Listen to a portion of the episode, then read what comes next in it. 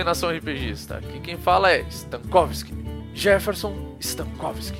Olá, mestres e narradores. Aqui é Thales Almeida e o Jefferson espionou a minha entrada. é isso aí, pessoal. Hoje vamos ter um podcast exclusivo sobre espionagem. E temos algumas presenças de garbo e elegância.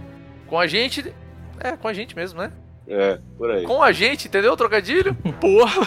Temos Rodrigo Watzel, diretamente de São Paulo.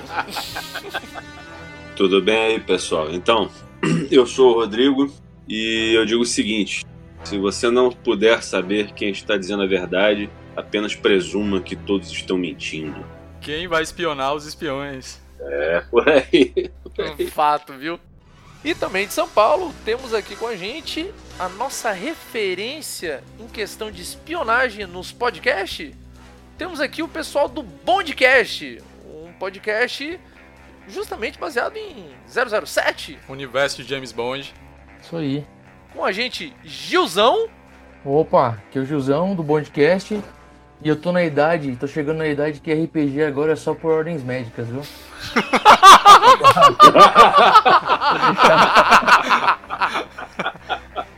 pra deixar bem claro. e também do Bondcast temos Vinícius Melione. Isso aí, galera. Obrigado pelo convite. Aqui é o Vinícius Melione. E você só vive duas vezes: uma quando nasce e a outra quando encara a morte. Ah, o povo profeta aí, rapaz. Deixa eu dizer, gente, esse já é o que? A nossa quarta, terceira, quarta gravação do desse episódio? É, eu tenho que fazer um meia-culpa, né? O episódio já ia pro ar e por acaso eu encontrei o Bondcast e eu falei, galera, a gente tem que gravar com os caras, os caras são um podcast de espionagem no Brasil, né? E aí a gente tá aqui de novo. Rodrigo também se dispôs mais uma vez a gravar com a gente. Tamo junto aí, tamo junto. Muito obrigado. Rodrigo, mais uma vez, obrigado pela tua paciência, porque sei lá quantas vezes a gente já gravou e regravou, mas devido a problemas técnicos e a esse achado maravilhoso que está sendo o pessoal do Bondcast, dessa vez vai. Amém, né? E ainda demos, ainda demos um chá de cadeira aí de, algum, de alguns dias, né? Algumas semanas, mas. Infelizmente, ninguém tem tanto recurso ilimitado como 007 para poder estar tá sempre disponível. Agora vai. Mas vamos lá. Pessoal, partindo do início, conceito e origem. Da onde, da onde surgiu o conceito da espionagem? Da onde vocês acham que veio a espionagem? Eu tenho um livro que se chama História da Espionagem, né? E nesse livro tem tem que um dos, um dos registros mais antigos, se não mais antigo, vem da, daquela região hoje que é conhecida como Oriente Médio, né? O pessoal tava, tava espionando alguns segredos comerciais, se, se não me engano, de com método para produzir cerâmica, qualquer coisa assim. Isso daí, isso daí, segundo registros que que estão nesse livro, né, teria sido, vamos dizer assim, espionado. Objeto de exatamente, espionado, objeto do da cobiça, né? Verdade. Você tinha dito uma coisa interessante da outra vez. Você disse assim que desde que existem interesses em conflito e que um grupo tem uma informação que outro não tem, que existe espionagem. É, pois é. é... Adão já espionava Eva, então, né? Por aí. Já. uma coisa que o negócio, negócio é bem um, antigo mesmo. Um lance meio. Meio voyeur. Meio Lagoa Azul, né? O Adão queria alguma coisa que a Eva tinha, né? Enfim, aí o resto da história você já sabe. É aquela história, né? Você tem interesses antagônicos, né? E, vamos dizer assim, um objeto de cobiça, né? É aí que dá merda e é aí que eles usam esses recursos para obter vantagens, né? Olha, há bastante tempo atrás já dizia a Diana, né? Essas crianças não sabem compartilhar. o problema é o, o, pessoal que tem alguma coisa que os outros querem acaba se tornando alvo da cobiça dos outros, né? E eu acho que a partir daí começaram a, a, os meios de espionagens. Então a gente pode dizer que a espionagem está disputando o cargo de profissão mais antiga do mundo com aquela outra? Não, eu acho que aquela lá ainda tá, tá. Aquela tá na frente ainda. Né? Muito, muito, muito à frente. O... A espionagem também nasce do medo, cara. O medo da pessoa perder o que ela tem, ou ter algo melhor, ou, ou, ou, ou do próprio vizinho estar cobiçando ele mesmo. E já começa daí, né? Sim, sim, com certeza. Aí, dentro desse conceito, a espionagem surge com a contra-espionagem também, né? Espionagem como, como uma precaução. Também. Pois é, se você tem a espionagem tu, e você sabe que ela existe, você também acaba pensando em formas de se proteger em relação a ela. A Pérsia, quando a Pérsia se tornou um império, o rei persa tinha os olhos e ouvidos do rei, que eram espiões que andavam pelo império, coletando informações justamente para isso, para manter o império coeso. Esses caras eles tinham até um nome, eles vizires. Tá aí que eu não sabia. Eu via bastante falar sobre vizir e não sabia que era isso. É, os olhos e os ouvidos soberanos. Agora deixa eu perguntar uma coisa. Se a gente tem é, um, um, um interesse em ter o conhecimento sobre aquilo, certo?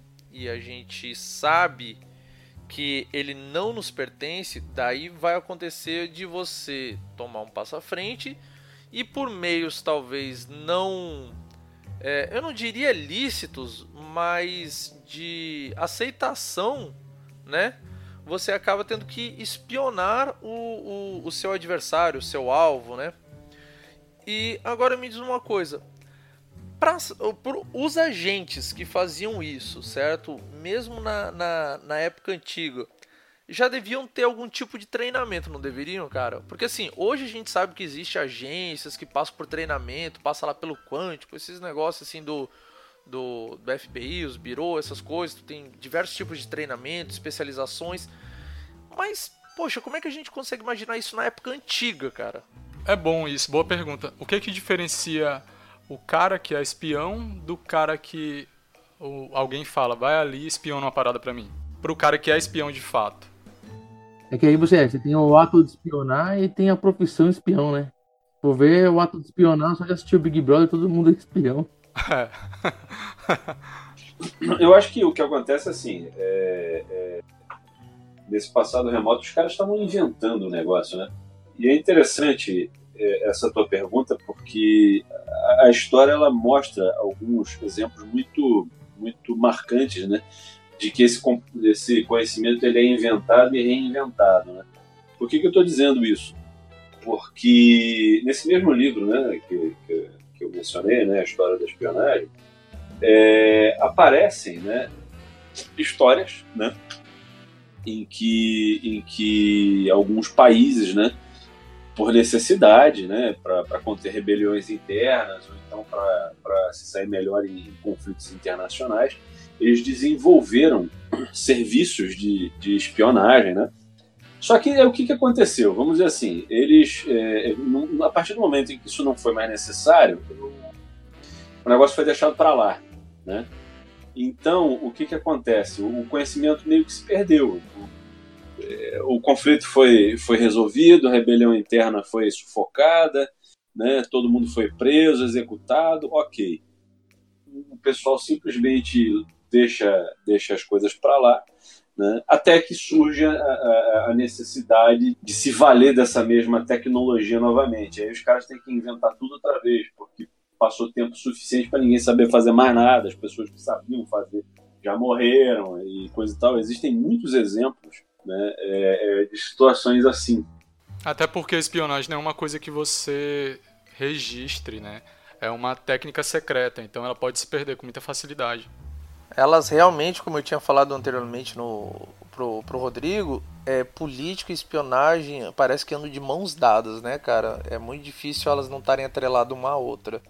Não, eu lembro que o, o professor de história, que ele gostava muito de espionagem, e ele eu comentei com ele, ele falava até da na Roma, Roma antiga mesmo, que tipo os líderes políticos, eles tinham uma rede de, de vigilância, né? Uhum. Para eles conseguirem informações de, de dependentes de império ou não. E, e, o que vem lembrar que a querendo ou não, a espionagem, o grande conceito mesmo envolve política, né? E desde que o homem é político, então eu diria que já existe a espionagem, né? É, entendendo como política qualquer movimento de é, manipulação social, de controle, de é, trazer vantagem para algum grupo. Então tudo é política. Exatamente. E não só o político profissional, né? Na verdade, todo mundo que tem influência social, como acho que foi Gandhi que disse que quem diz que religião não tem a ver com política não entende nem de religião nem de política. e aí, se você estender isso, cara, isso vai longe. E aí entra a espionagem porque esse jogo não para, na verdade, né? E esse é um jogo que, sinceramente, não é para iniciante, cara. Isso é um jogo que tu tem que saber muito bem as regras se tu for jogar, viu? As peças estão sempre se movendo. Sobre o que o Rodrigo falou, eu acho que uma forma de manter a, as técnicas de espionagem são as ordens, né? As, as ordens, os grupos que se formam, que, de grupos especializados nisso, como os ninjas do Japão feudal. Muito mais que assassinos, eles eram espiões, né? aquele, aquele visual clássico que a gente tem do cara vestido de preto, que ele vai pular um muro para matar alguém, eles também faziam isso, mas muitas vezes eles eram agentes infiltrados. Então era aquele cara que estava carregando um cesto de fruta, o cara que estava na feirinha, e ele ia se infiltrando e conseguindo as informações. Gente, eu acabei de assistir A Queda do Império na Netflix, que fala lá sobre a parte de Troia, certo? E justamente o cara que se infiltrou lá para passar as informações, ele chegou lá como um padeiro. Ele tinha um cachorro, chegou lá como um padeiro e ficava pegando as informações, botava na, na coleira com, no, do, do cachorro e o cachorro se embrenhava pelos túneis e ia deixar informação lá pro pessoal que tava lá na praia, tá entendendo? Para você ver, o, às vezes uma boa camuflagem, você ser uma pessoa que ninguém dá nada, uma pessoa simples, dá para você alguns acessos que ninguém suspeita. E eu acho que é justamente isso. Para espionagem de, desse tipo de informação, você ser aquela pessoa que passa desapercebida é muito mais importante do que você ser um cara de poder e te, tu tem a influência, mas você também é uma pessoa facilmente reconhecida, certo? É, a coisa da espionagem é aquela é a, é a coisa do segredo mesmo. É. Mas você vê na Primeira e Segunda Guerra Mundial, assim, até vindo um pouquinho para anos mais próximos do nosso, isso, esses foram métodos usados pra caramba, cara. Inclusive foi muito país se apegou a método de espionagem dessa maneira, cara. Padeiro, é, garçom, tiozinho do hotel. É, cara, é o que mais tinha. Ele não vai se apresentar como eu sou Joey, padeiro Joey. Cara, isso que tu falou me lembrou muito, muito o. Eu acho que é no Esquadrão. É Esquadrão Classe A ou é Perdedores. Que no final do filme é, chega um agente lá e. Qual era o nome do agente? Sei lá, o. Ele dá, sei lá, o nome Smith, eu não vou lembrar o certo agora, certo? Aí o cara toda hora é, é chamado de Agente Smith, Agente Smith. Aí quando chega. Ah, é o Esquadrão Classe A. É no Esquadrão Classe A, né? Como é que é. era o nome do, do agente? Cara, não lembro também, mas o, o, nome fica navegando em vários caras. É, né? e daí, tipo, chega um outro agente para libertar o agente Smith. Daí o cara pergunta, ah, não sei o que, quem tu pensa que tu é? Qual é teu nome? E daí Smith. Você também é Smith? Daí o cara vira, todos nós somos Smiths. Sabe? Tipo assim, é, é, eles não são ninguém ao mesmo tempo que eles são alguma coisa, sabe? É, é justamente para mais uma forma de, de, de burlar, né, cara, a, o, o tipo de informação, né? E tem que ser nome simples, né? era Lynch o nome do, do, do agente. É, por exemplo, ó, até falando um pouquinho vai, do James Bond em si, vai. É, o James Bond é o nome de um, de um autor de livro de pássaros que o Ian Fleming pegou lá na prateleira e, e nomeou o agente dele porque era um nome simples, né? Hoje não é mais, claro. Mas na época era o nome João da Silva, entendeu? Mas aí, sobre o Bond, a gente tem uma. É, é, quem nunca parou para pensar, para refletir sobre espionagem, quem nunca, quem nunca leu sobre o assunto, todo mundo tem essa visão hollywoodiana do espião que chega e, e, e, fecha, né? Do cara que é fodão, do cara que é pegador, que é, é, que é glamorizado. Né? E do cara que não tem medo de esconder o rosto, de dizer quem é. é. Como é que se explica isso na série James Bond? O fato de todo mundo saber o nome deles tem uma explicação? É, é meio galhofa mesmo? Antes de eles darem a resposta oficial, porque afinal agora a gente vai entrar na, na, na zona de conforto deles, ao meu ver, eu acho o seguinte: o pessoal dos Bureau de Inteligência conhece os zero zeros, certo? Na minha concepção.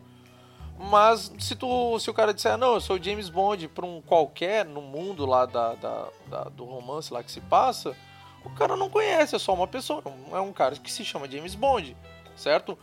Não, mas esse é o lance. Na verdade, os James, o- o James Bond não é um nome, é um cargo e na verdade o cara. Não, 00 é o cargo. É. James Bond é o nome do cara, velho. CPF RG. Sim. Não, mas é que assim, o James Bond, ele sempre teve um lado bem de fantasia, e isso vem um pouco, vem desde os livros. E, por exemplo, logo no segundo filme do James Bond, que é o Moscou contra 007, uma organização, a organização vilã, que é a Spectre, já fala que, ó, já sabe quem é ele e que ele é o melhor espião do M6, entendeu? Logo no segundo filme. E é o que vem dos livros. Mas por quê? Porque a Spectre, principalmente nos livros, e tem o vilão, que é o Blofeld, é um antagonista. Então, o 007 sempre foi um herói. Então, ele, ao mesmo tempo que ele sabia também o nome dos vilões, ele sabia o nome dele. Aí que vai um pouco da fantasia mesmo. Os filmes 007 realmente não não, não levam muito. Não é que levar a sério, mas eles não, não veem isso como um problema. Até porque tem vezes que o vilão não sabe realmente, às vezes, que é o, o 007 e ele usa um outro nome. Ele sempre acaba usando o nome do James Bond nos filmes porque né, o nome cresceu e ele ah, virou um herói. Sim, sim. O, o personagem é porque assim, né? Você tem vários inimigos, várias aventuras, né? É, pro mundo, pro mundo normal, vai, do James Bond, James Bond é um nome comum. Ele acaba se tornando um cara conhecido porque ele mata, resolve. Então, até durante os filmes você vê o crescimento disso, né? Principalmente na era, na era Sean Connery, e aí você navega pela, pelo Lazembe, pelo, pelo Roger Moore, ah, esses primeiros atores que tem um, até o até o Pierce Brosnan, né, que tem uma sequência, é, tem um continuismo dentro dos filmes, você percebe que ele é um cara que vai ficando conhecido e, e principalmente por essa por isso de não não usar outro, ele usou outro nome poucas vezes, né? De, de se disfarçar, entendeu? Ele vai ele mesmo de peito aberto e meu entendimento, isso nos filmes não fala muito, né? Nem nos livros eu acho que fala muito. Não sei se o Melione tem uma opinião diferente, mas quando você conhece o personagem, meio que é uma eu entendo como uma isso muito mais do bonde literário, né? É, como uma própria tática do personagem pra virem atrás dele, sacou? Ele consegue resolver mais rápido quando algo vem pra cima dele. Ele não precisa ir atrás, né? Mas como é isso, assim, tipo, o, o cara da segurança, ó, aquele cara que é espião, ele tá entrando aí no prédio, viu? Ele, assim, esse comentário que o Rio falou dele gostar de é, mostrar o nome para os vilões virem até ele, é verdade, tem um pouco disso. E um exemplo, claro, também é no próprio filme do Cassino Royale, um filme recente. Que o Daniel Craig tinha um outro nome para entrar no, no jogo de pôquer e ele resolve falar que é o James Bond, exatamente porque ele queria que o Le Chiffre soubesse.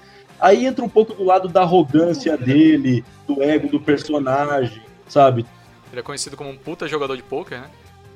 E principalmente agora o, com o Craig, né? Ele, quer, ele vai pegar informação por bem ou por mal. Normalmente terminando sempre na última opção.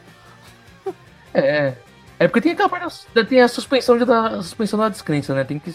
É, você tem que acabar deixando algumas coisas de lado, né?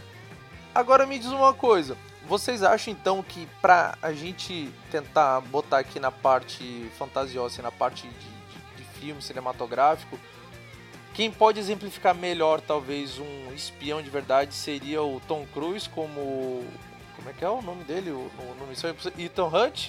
Não porque o Missão Impossível veio antes, né? O Assim, Ethan Hunt é outro cara conhecido pra caralho também, né, velho? Pô, mas o cara, mas o cara pelo menos se, se dá o trabalho de, sei lá, botar uma máscara, vir com outro rosto, Mas tá entendendo? assim, o cara ele não chega, ó, eu sou o Hunt, Ethan Hunt. Ele não, eu vejo ele sempre tentando vir na maciota, vir sem ninguém ver.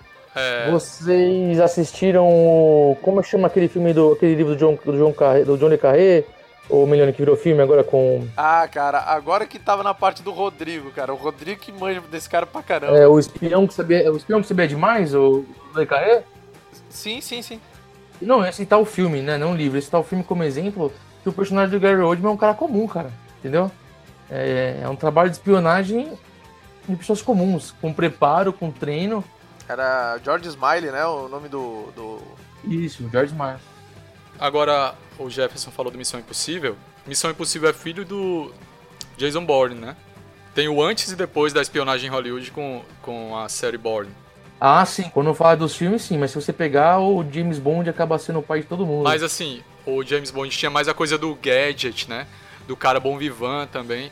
Aí Jason Bourne chega com outra pegada. Ah, não, é- aí sim, sim. O Jason Bourne literário, ele é bem diferente do Jason Bourne cinematográfico. É, mas realmente, eu concordo. O, o Bourne ele di- ditou um ritmo diferente pra espionagem. Tanto que o, o próprio James Bond, principalmente no Quantum of Solace, é praticamente um Jason Bourne, né?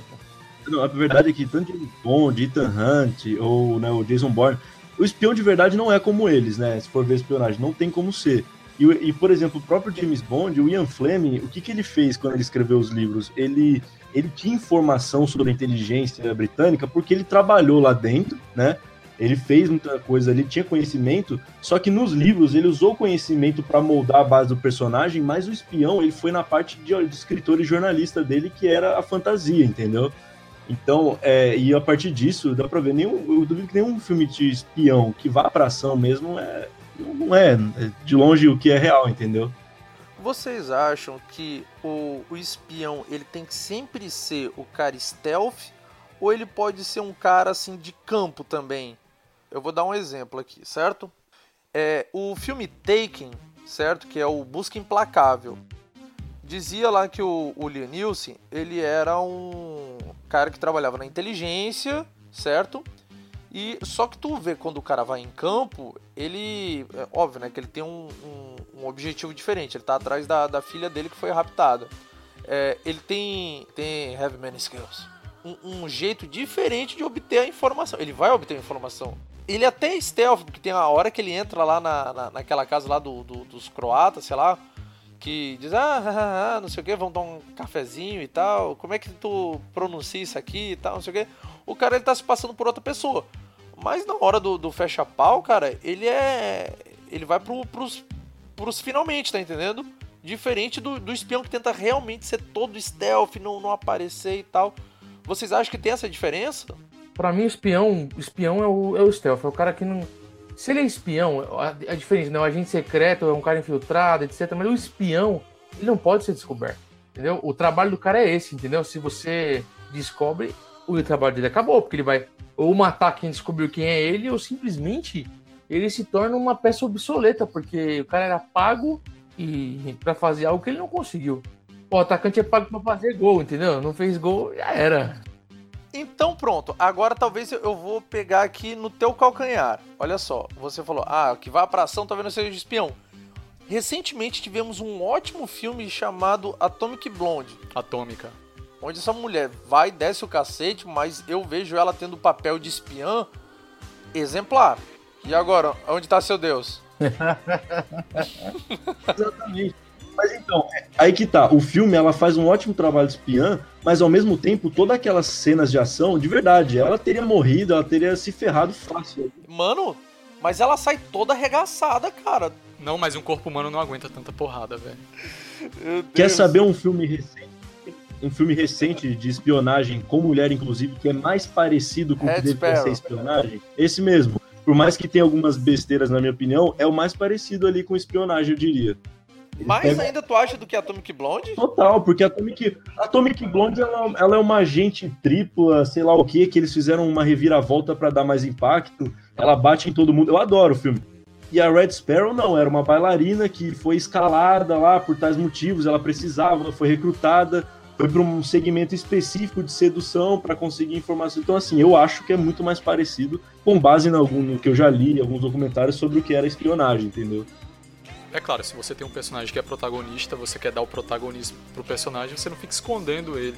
É complicado fazer isso num filme de ação, num filme é, é que é um filme sem muito compromisso com a realidade. Mas tem, um, tem uma coisa que todos eles têm, desde o princípio, desde o James Bond, que é a capacidade do espião de fazer muita coisa com pouca informação. Ele só precisa de uma dica, ele precisa de uma coisinha que ele percebe para conseguir, para continuar com, com o trabalho dele.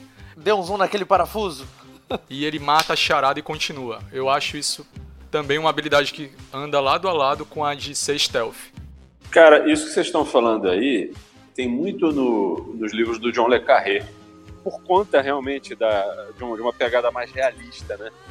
É aquela coisa, os espiões, eles não são heróis, são pessoas assim, pessoas obviamente acima da média, né, com uma inteligência acima da média, coisa e tal, mas eles estão muito longe de fazerem coisas perfeitamente aceitáveis sob, sob um ponto de vista da moral comum.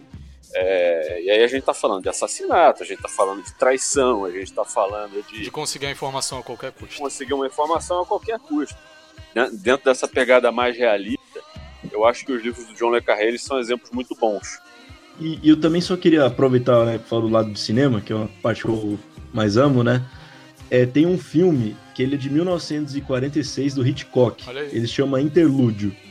É em preto e branco e tal, mas enfim, é um filmaço e ele é um filme que tem uma personagem comum que é colocada numa situação de espiã, inclusive ela vem pro Brasil, no Rio de Janeiro, filme de 46, é muito maneiro. E, e tipo, na época do- dos nazistas, enfim, é o de espionagem de Segunda Guerra, mas ela é uma pessoa comum. O filme tem muito mais de romance e muito mais suspense de Hitchcock, mas ele tem muito do que seria essa espionagem do espião realmente que não, não se coloca em risco, quer dizer, tenta não se colocar, né, fica ali na, na moita, né, o stealth. Então, assim, é uma dica aí pra quem quiser. Um dry martini. Pois não, monsieur. Espere. Três doses de gin, uma de vodka, meia dose de quinalilê, misture com gelo e ponha uma casca de limão bem fina. Sim, senhor.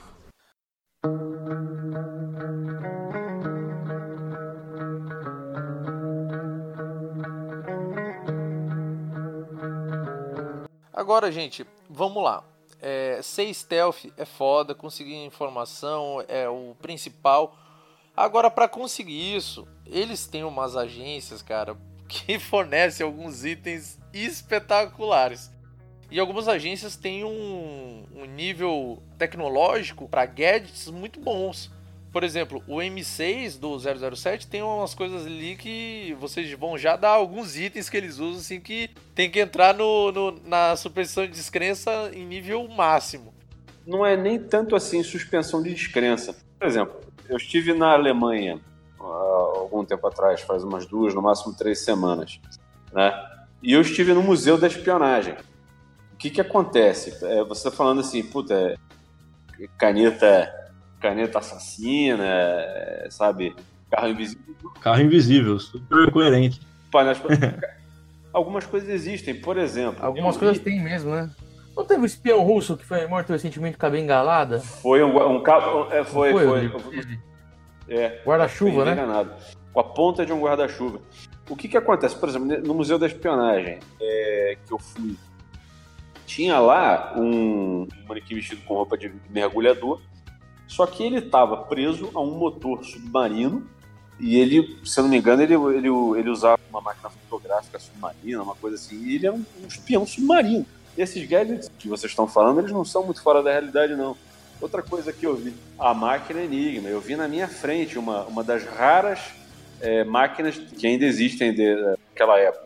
Tinha, assim, coisas, coisas extraordinárias, coisas que você praticamente não, não consegue acreditar, mas que realmente existiram. E se existiram naquela época, imagino que não existe hoje. É verdade. Ah, cara, isso aí é muito legal e tal, mas eu ainda sou mais um anel que vive a ponto de quebrar alguns vidros, velho. Caneta explosiva. Muito melhor mesmo. Cara, todo mundo já assistiu, obviamente, todos os filmes da 07, ou a maioria, né? Teve uma vibe, cara, nos anos 80 e 70, que toda vez que o Roger Moore ia na seção Q, que era o departamento do, M, do, do, MI, do MI6, né, do M6, departamento de, Moore. de armamento, de gadgets, toda vez que o, o Q ia dar uma- alguma coisa pro Bond, tava rolando um teste de alguma coisa imbecil, tá ligado? Tipo, bem- o gesso que sai, estoura a cabeça, a bandeja que vem voando Sim. pra degolar o negócio, que sabe? Só, mesmo. bes- só coisa assim, sabe? Um sofá que o cara deita e engole o cara. Só... Era tão galhofa que tem uma cena, inclusive, no filme do, do Pierce Brosnan, que aí o, ele tá falando com o quê, né? Aí ele vê um lanche em cima da mesa, ele pega, ele fica olhando, tipo, o que que é isso, né? O que que esse lanche faz? Aí ele pega, tá louco, meu? Isso aqui é meu almoço? Mas Não faz nada. nada. Exatamente com a série, né? De fazer tanta coisa louca, assim. Mas eu sempre gostei da caneta que, que mata, assim, só clicando. Eu acho muito elegante. Aquela parada de, de cliques assim, é, um, um clique ativa, dois cliques desativa. Tem umas coisinhas também, é assim, puta, é porque eu acho que filme de James Bond é mais pra zoeira. Outros filmes que tem gadgets funcionam mais legais. Os do Missão Impossível funcionam. Aquele chicletinho. Gente, Kingsman, o que, que vocês têm pra me falar? Eu acho o Kingsman sensacional, porque É. ele pega. Ele pega o espião bem classudo mesmo e ele transforma de uma forma cartunesca, frenética e muito, sabe, corajosa, bem agressiva, eu acho. É tão absurdo que fica foda. É, tão absurdo que fica bom. Cara, Sim. realmente é muito bom. É, os dois deram uma forçadinha, mas o primeiro, cara, o primeiro, além de ser maravilhoso o filme, uma puta homenagem a filmes de espionagem de todas as décadas. Fecha com anel de ouro, né? Não é com a chave, né? Principalmente, né, o, o cachorrinho dele, o JB, né? Não, e é legal que nesse, nesse filme ele, ele faz uma brincadeira, né? E aí que você vê a coincidência. Ele fala JB, dele fala James Bond? Não, é. Não. É, É, Jason Bourne. James Bourne? Não. Não. Jack Bauer. Jack Bauer. Muito bom. Gente, falando nisso, Jack Bauer entra aí também como espião ou contra-espionagem ou é apenas da inteligência? Não, inteligência, na verdade, é uma é agência de espionagem. O James Bond é espionagem e contra-espionagem, né, cara? Mas nem toda. É? é? Será que toda agência de, de inteligência é espionagem? É, eles, só, eles usam esse termo como um termo clean. Pra não dizer que É. estou espionando, né? Eu missão, estou né? fazendo Isso. uma ação Vai de da inteligência. missão, vai da missão da vez. E... Gente, muito bacana a gente saber sobre. Já, já vimos algumas agências, já vimos alguns gadgets, já vimos alguns espiões. Agora, como vamos colocar eles na parte de RPG? Porque assim, temos que definir pro, pro pessoal que vai jogar como diferenciar o. A gente pode botar, eu acho que talvez aqui uns dois tipos de espiões. Aquele. co- Como seria o conceito do espião que é mais stealth e aquele mais é, cinematográfico, se é que vocês me entendem, assim, a lá James Bond, Jason Bourne e o, o carinha lá do Taken e por aí vai. Pô, mas também ninguém vai querer entrar no RPG pra ser um cara que fica escondido que nem um padeiro atrás da moita, né? O cara vai querer entrar querendo ser James Não, a- Bond. né? não tem, tem uns caras que curtem, tem uns caras que curtem, cara. Por exemplo, Hitman, certo? Já, já jogaram Hitman? Eu só assisti os filmes. Ah, assistiu os filmes? Pronto, ó, no Hitman e como, sei lá, é, Splinter Cell, tu, tu tem os dois modos. Você pode passar bem desapercebido, certo? Total stealth. Ou tu pode entrar no modo Rambo, tá ligado? Chegar, pé na porta e tiro na cara. Metendo bala pra tudo que é lado. Tem os dois tipos de jogador. Tem o, o que gosta de realmente ser o cara que, que, que vai sem ser visto. E tem o cara que gosta de mostrar o poder de fogo. Mas Hitman é, é espião ou assassino? Ai, cara, ele é um assassino, certo? Só que ele também obtém algumas informações, o que pra mim encaixa como espião. Só que daí então a gente pode botar assim que ah, todo assassino é um espião, mas nem todo espião é um assassino? Não sei, cara, porque se a gente definir que o foco do assassino é assassinar, e ainda que seja pra apagar informação, e o foco do espião é conseguir informação e implantar informação, aí já diferencia. Eles andam. Tem, tem skills parecidas, mas eles acabam com objetivos diferentes. Que podem se cruzar aqui e ali. Eu acho que em RPG, como já existe a classe de assassino, se a gente for falar de uma classe de espião, é o cara que ele é especialista em informação.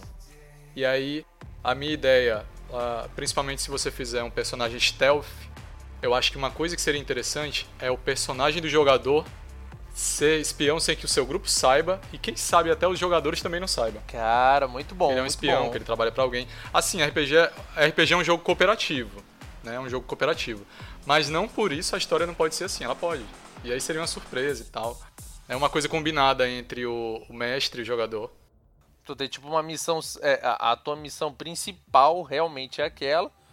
E sei lá, você se junta com um grupo, mesmo tendo algumas outras missões, tu sempre vai estar fazendo a, a tua, né, a, a primordial, sem que eles saibam. O que que acontece? Como tá a galera toda sentada ao redor de uma mesa, jogando junta, né?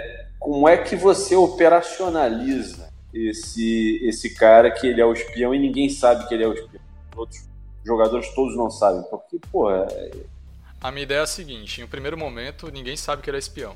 Quando ele começar a fazer o jogo paralelo, todo mundo vai falar: peraí, o que é isso? E aí o, o mestre fala: não sei, eu só tô aqui pra mestrar. E aí o jogador fala: cara, é, não, não vale metajogo, vocês estão me vendo falar em off, ninguém sabe em on. E aí é que é um teste pra galera que tá jogando não fazer metajogo. O, o teu personagem não sabe que aquilo tá rolando. Aí já vai pra uma segunda fase do jogo, que é quando os jogadores sabem que tem algum lance errado ou diferente com aquele cara, mas os personagens não sabem, né? É, é, é não, não meter o off. Olha, tudo bem, mas vamos, vamos colocar assim. Eu, eu acho que a situação ideal, não sei nem se é possível, claro, né? Mas eu acho que a situação ideal seria se, se nem personagens nem jogadores soubessem, né? Aí Só que não dá pra fazer. Eu acho Não que não dá deve pra dar, fazer, né? porque é na mesa. É, tá na mesa ali. Ah, não tem como eu falar assim, olha, eu tava fazendo o jogo aqui com vocês, mas dia de terça-feira eu jogava só com ele. E aí tava rolando tudo isso, né? Entendi. É, realmente, acho que você tem razão. É, fica, fica bem esquisito, bem esquisito. Eu acho que é não misturar é, o off com o on, certo? Não aceitar o metajogo e assim, e começar. o- Eu acho que o mais divertido na mesa vai ser o seguinte. A hora que essas coisas começar a acontecer e o pessoal querer começar a inventar todo tipo de desculpa esfarrapada pra dizer que sabe. Tá entendendo? De tipo, começar a perguntar coisas que jamais perguntaria É. só porque tá sabendo. Cara, é, é muito bom isso. Daí tu diz, ué, cara, por que, que tu vai fazer essa pergunta agora? Tipo, tu nunca perguntou, nunca pensou sequer nisso. Perguntar, mas de onde é que você Não, vem, mas eu- né? meu personagem me levou a pensar. é, tipo, tá É, entendendo? fica mais divertido. Eu tô vendo isso aí, hein? Beleza, a gente tem essa possibilidade. Tem a possibilidade também do personagem ser espião, só o grupo dele sabe que ele é espião. E aí como é que seria? A missão dele é a missão do grupo? É a miss... Se a missão dele for paralela, Se ele for um bom É. espião, o grupo jamais saberá, viu? Ah, esse é o primeiro. Esse é o primeiro. Agora, se ele é um espião com um grupo de apoio, por exemplo, é um universo fantasy e ele é um espião e ele tem habilidades de ladino e talvez um pouco de bardo, né? Se a gente pegar mais esse espião de Hollywood, talvez um pouco de ranger pra fazer aquele cara lá que mandava o cachorro com a mensagenzinha. E aí ele tem esse conjunto de habilidades que seria de uma classe de espião, mas ele não é um guerreiro, ele também não é um Não, pera aí. Não é um conjunto de habilidades. É um conjunto de habilidades particulares. ah, Que adquiriu ao longo de sua carreira. Good luck.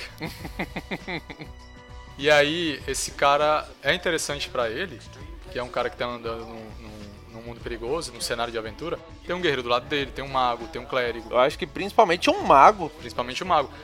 Então ele tem um grupo de apoio. Sim, com certeza.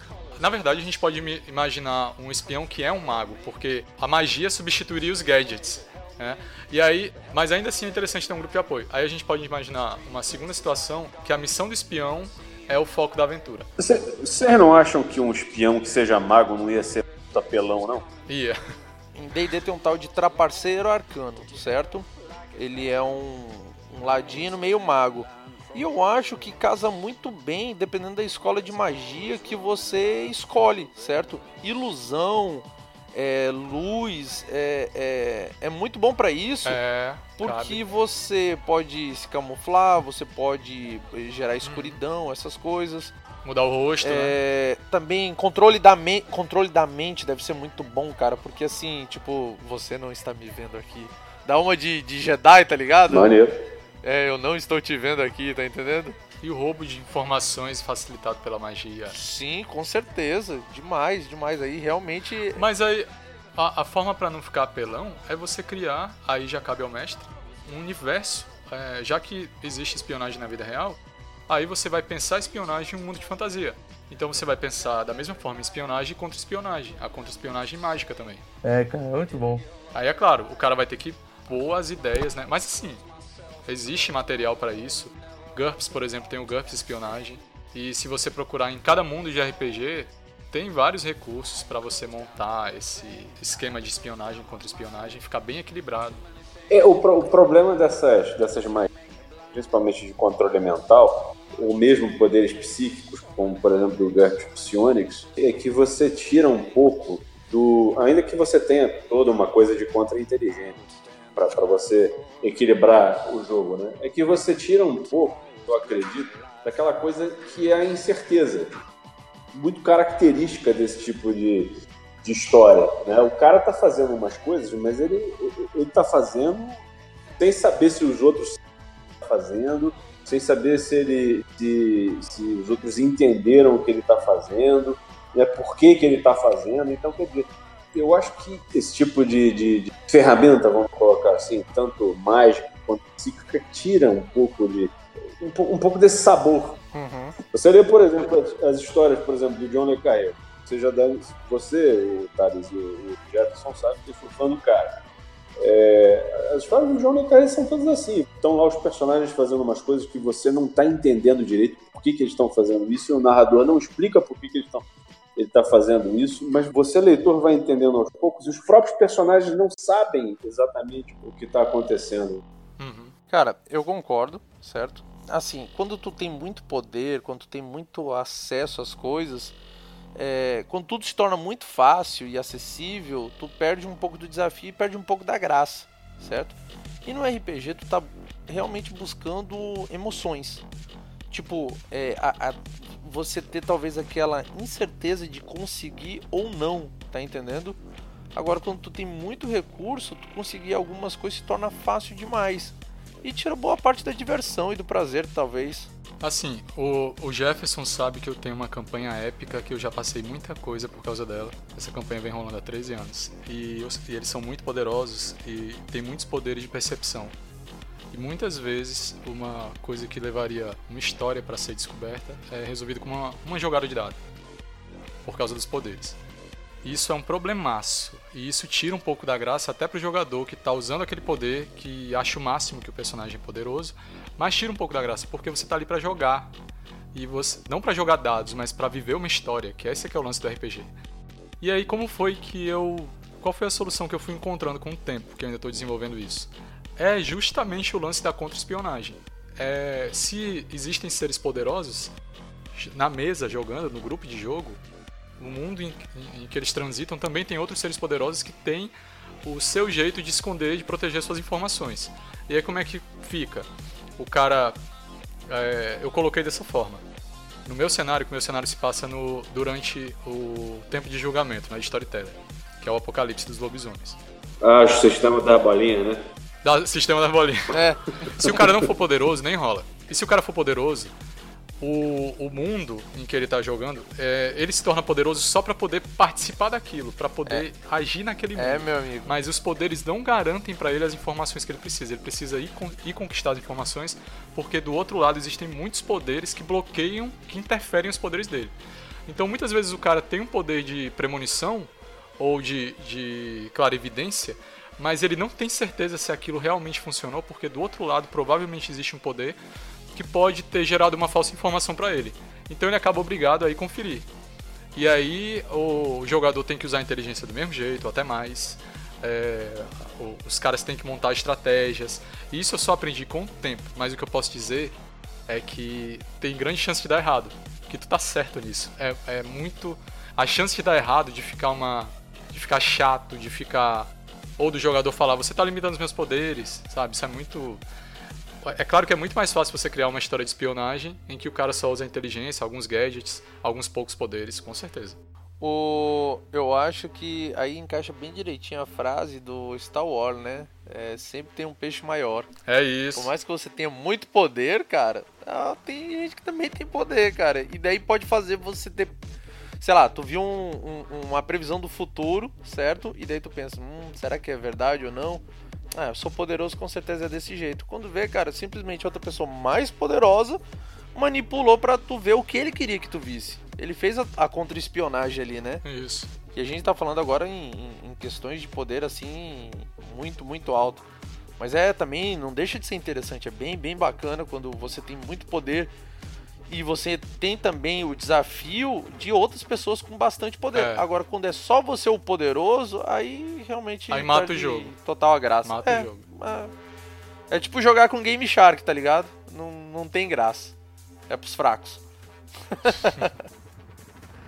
Pessoal, falam bastante, certo? Gostei muito aqui do, do papo com vocês. É, agora vamos ao jabazinho, né? Por gentileza pessoal do Bondcast, onde é que o pessoal pode achar vocês aí? Bom, nós temos um, um site, obviamente, que é o bondcast.com.br. A gente também tá no Facebook, no Instagram, no Instagram, Twitter, dá para achar a gente. Tem até grupo de WhatsApp, Telegram para bate-papo. É, o Bondcast é um podcast voltado para James Bond, cinema e cultura pop. A gente tem dois podcasts. A gente tem o Bondcast, que é o Bondcast Brasil, porque tem um Bondcast inglês, né? Que foi fundado na mesma época, então a gente combinou cada um usar o, o nome do país, é. E o, o Bondcast que começou em 2007, pra vocês terem uma noção. Caramba. O Eu acho muito bacana que o dublador do 007 faz a vinheta de vocês, cara, é, É. muito massa, cara, Nós muito temos- fenomenal. três dubladores moral, fazendo vinheta lá, é, do James Bond. A gente tem o dublador o Márcio Seixas, o famoso. A galera conhece o Márcio Seixas bastante agora, né? Não só mais pelo Batman, né? É, O Márcio Seixas gravou pra gente. A gente tem também um programa com com polêmico, gente Márcio Seixas. tirou do ar pra refazer. A gente gravou com o Leonardo Camilo, que é conhecido por, por seu Wiki de Fênix, Caramba. que ele gravou, ele, ele dublou o Percy Brosnan em O Homem Nunca Morre. Sim. E a gente tem com o Ronaldo Júlio, que é o dublador do, do Daniel Craig em Cassino Royale. Faltam uns dois aí, acho que quem sabe a gente consegue. E a gente tem no Bondcast Off, a nossa vinheta, uma delas é feita pela, pela dubladora da Chiquinha, do Chaves. massa. Fantástico, cara. Mas é, o Bondcast Off a gente deixou pra falar. Pô, a gente quer falar de. acaba querendo falar de tudo, né? Então no Bondcast Off a gente fala sobre é, outros filmes, séries, é, a- coisas pessoais, mas sempre a gente dá um jeitinho de ligar a- a- ao universo de James Bond, né? E no, no Bondcast o Brasil que eu tava falando, a gente fala sobre, obviamente, James Bond, né? Mas a gente tenta buscar falar sobre tudo que gira em torno do mundo da espionagem. Então a gente já falou sobre é, Missão Impossível, Agente 36, já falamos sobre Kingsman, Johnny English, Austin Powers, é, Jason Bourne, a gente já falou puta, muita coisa. Posso dar spoiler? Posso dar spoiler? Pode. Que tô sabendo que, que vai ter agentes da Anco Ah, aí. em breve. Gente, esses links todos vão estar aqui no, no post, certo? E agora, Rodrigão, contigo. Faz o teu.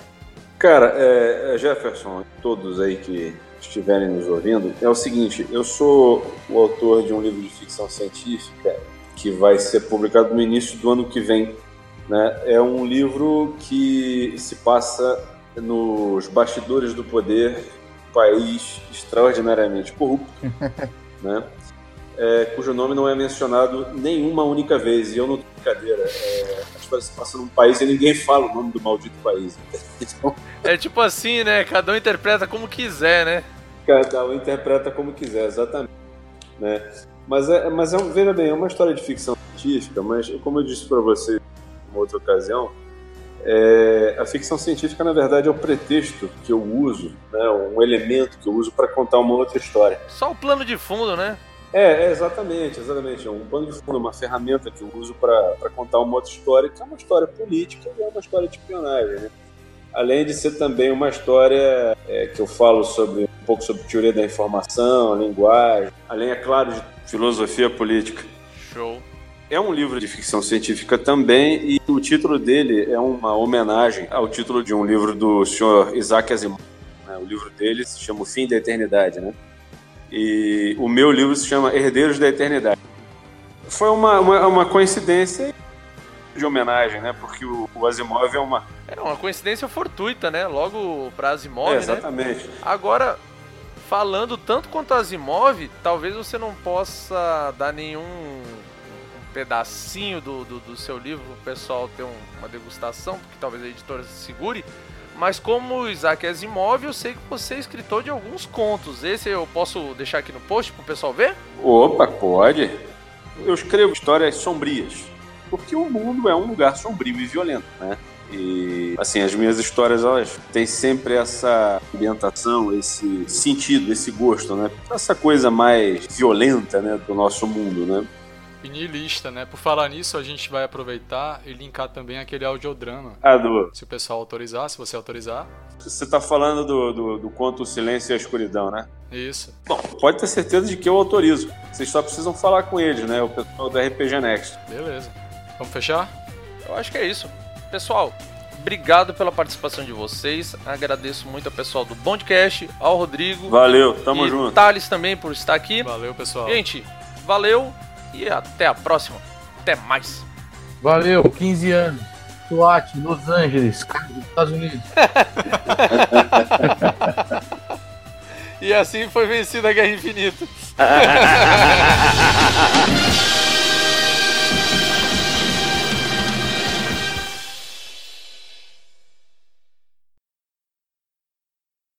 Tô procurando um cara pra entrevistar no podcast, mas não acho o perfil dele, velho. Mike da SWAT, conhece? Ah, tá querendo fazer uma baguncinha aí no, no, no cast, é? É, fazer a baguncinha. Afinal de conta, ele vai comandar um milhão de viaturas. né, Um cara? milhão e meio de Um viaturas. milhão e meio. Ai, filho da puta.